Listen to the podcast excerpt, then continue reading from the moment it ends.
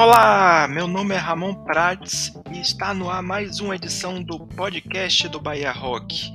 E nesse 39 programa, quem eu vou entrevistar é Marcos Cupertino, ou Cooper, como ele preferiu se chamar, guitarrista e vocalista da banda My Friend is a Grey.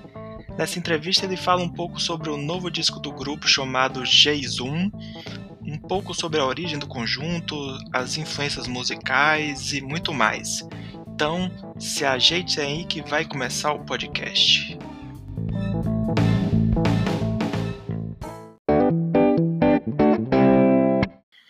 Olá, Cooper, seja bem-vindo ao podcast do Bahia Rock.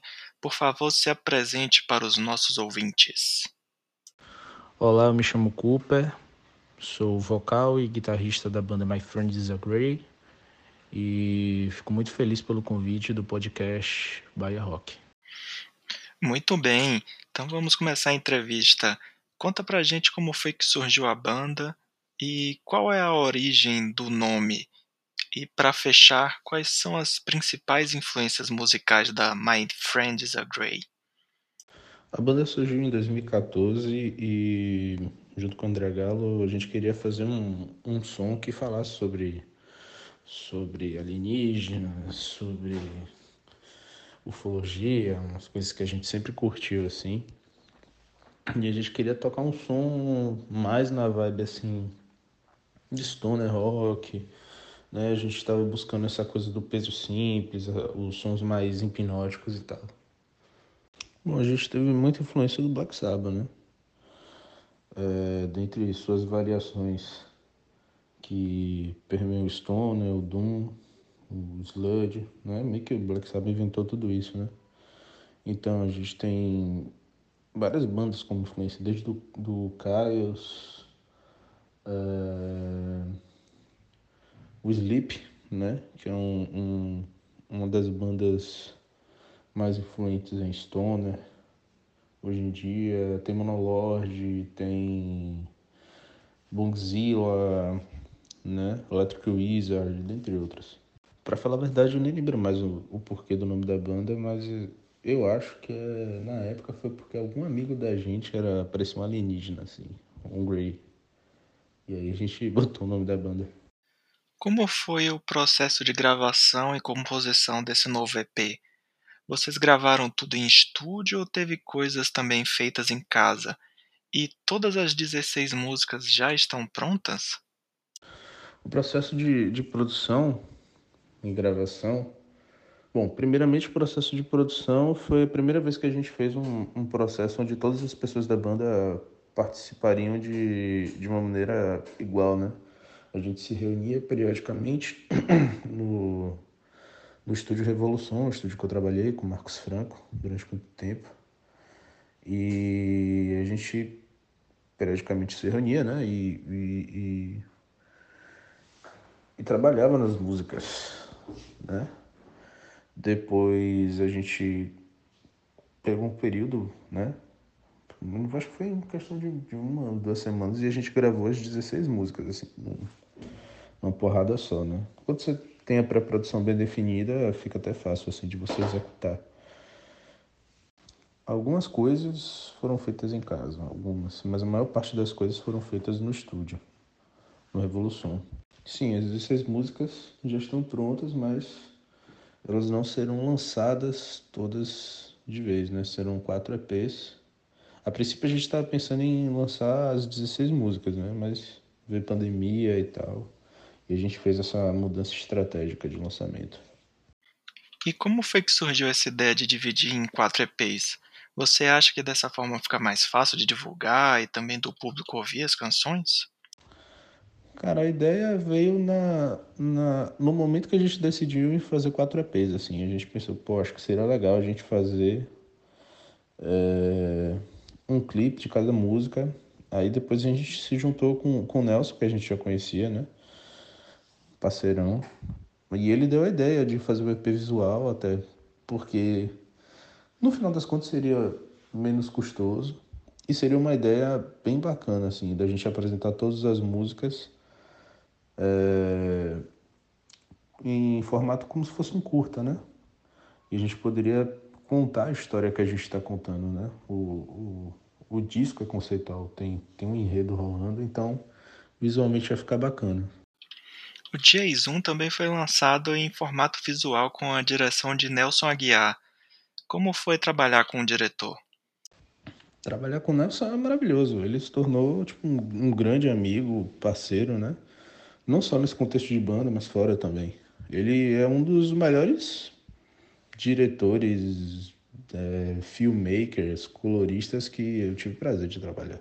O lance de, de escolher essa forma de, de, de lançamento é visando o mercado atual, né? Hoje em dia é muito mais fácil você consumir, é, digamos assim, singles ou EPs, né? Devido à forma atual de consumo de música, né? Via plataformas digitais do que você lançar 16 músicas, assim, que não são músicas de, de fácil degustação, vamos dizer assim. Tem músicas de 7 minutos, né? São detalhes, são coisas que as pessoas precisam parar e ouvir. Eu, eu sinto saudade da forma como antigamente a gente consumia música, a gente pegava encarte, lia, tinha toda uma arte rolando. Você botava um CD, ou você comprava álbuns, mas infelizmente a gente tem que se adequar ao mercado atual, né? Então foi a decisão que a gente tomou assim para fazer o lançamento. Nesse novo trabalho dá para sentir uma evolução no som da banda, com a pegada com guitarras mais raivosas e influências de metal. Como é que surgiu essa nova sonoridade? É, na verdade, na verdade, a banda já começou com esse viés assim, né? Não, não exatamente stoner e, e sludge, né? Foram coisas que já existiam, mas a gente não externalizava, né? A gente optou por um primeiro momento de lançar um CD mais rock, né? A gente tem o primeiro lançamento da gente, o primeiro disco da, da My Friends Are Grey, que ele tem uma pegada mais, vamos dizer assim, uma coisa mais Queens of the Stone Age, por aí, sacou? Mais voltado assim pro rock. É, mas meio que não tem como, né? A gente gosta de, de metal, a gente gosta de peso e uma hora ou outra a gente ia chegar onde a gente chegou nesse, nesse, nesse último EP, né, no, no disco com as 16 músicas, e eu acredito que, na verdade, a gente vai chegar a lugares mais pesados ainda e mais sujos ainda, musicalmente falando. A banda pretende lançar esse novo disco em formato de mídia física? Temos planos sim de lançar em mídia física, né? Estamos estudando a melhor forma de fazer isso. Inclusive a gente tem vontade de lançar em vinil, né? A gente já descobriu uma forma bacana de, de viabilizar esse lançamento e pode ser que role mesmo. Como surgiu a parceria com o selo Banana Atômica de Feira de Santana? A parceria com a Banana Atômica surgiu da oportunidade de tocar no Dope Smoke Festival, né? É, o Joilson chamou a gente e, e, foi muito bacana. Primeiro porque era um festival foda, né? Um festival que a gente já queria tocar, né? E segundo porque o festival em si tinha uma estrutura muito boa, né? Acho que a gente nunca nunca tinha participado num, num festival, em um festival tão bem elaborado, né? E lá meio que abriu as portas, assim, pra gente chegar e conversar com o Joilson. Ele viu a banda de fato, assim, acontecendo, inclusive nessa nova proposta mais pesada. E aí as coisas foram acontecendo. Quais são os planos de vocês para shows, para divulgar esse novo trabalho? Bom, o momento agora é da gente organizar um, uma agenda de show, né? A gente já está fechando algumas datas. A gente quer viabilizar, assim, sempre quando puder, tá, tá, tá tocando, né? Principalmente fora daqui de, de Salvador. Nosso plano é a gente levar o, o som da, da banda para o máximo de cidades possíveis, não só no Nordeste, mas fora daqui também, né? Se, se rolar oportunidades até fora do Brasil. É, existem, inclusive, essas oportunidades, só estamos estudando direitinho como é que a gente pode viabilizar tudo isso, sacou? Cooper, muito obrigado pela participação aqui no podcast.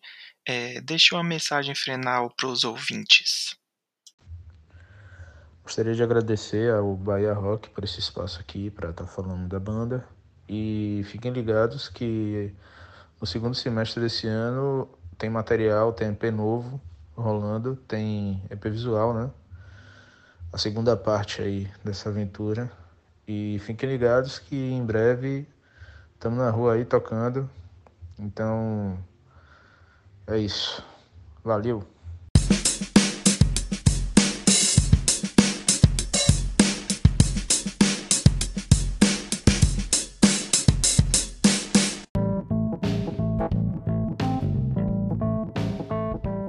Então é isso, pessoal. Estamos chegando ao final de mais uma edição do podcast do Bahia Rock.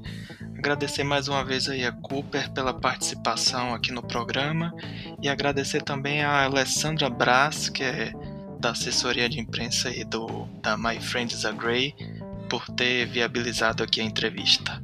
Então é isso, pessoal. Até o próximo programa. Um abraço.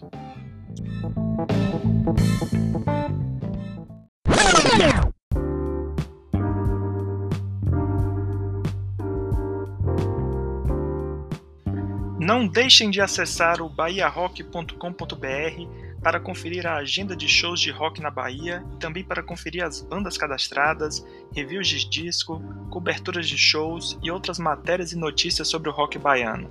Se você tem uma banda ou um projeto musical, não deixe de cadastrá-lo no Bahia Rock. Basta enviar foto e release para o e-mail bahiarock.gmail.com. Quer divulgar o seu show? manda pra gente a imagem e texto de divulgação do evento também para bahiarock.gmail.com.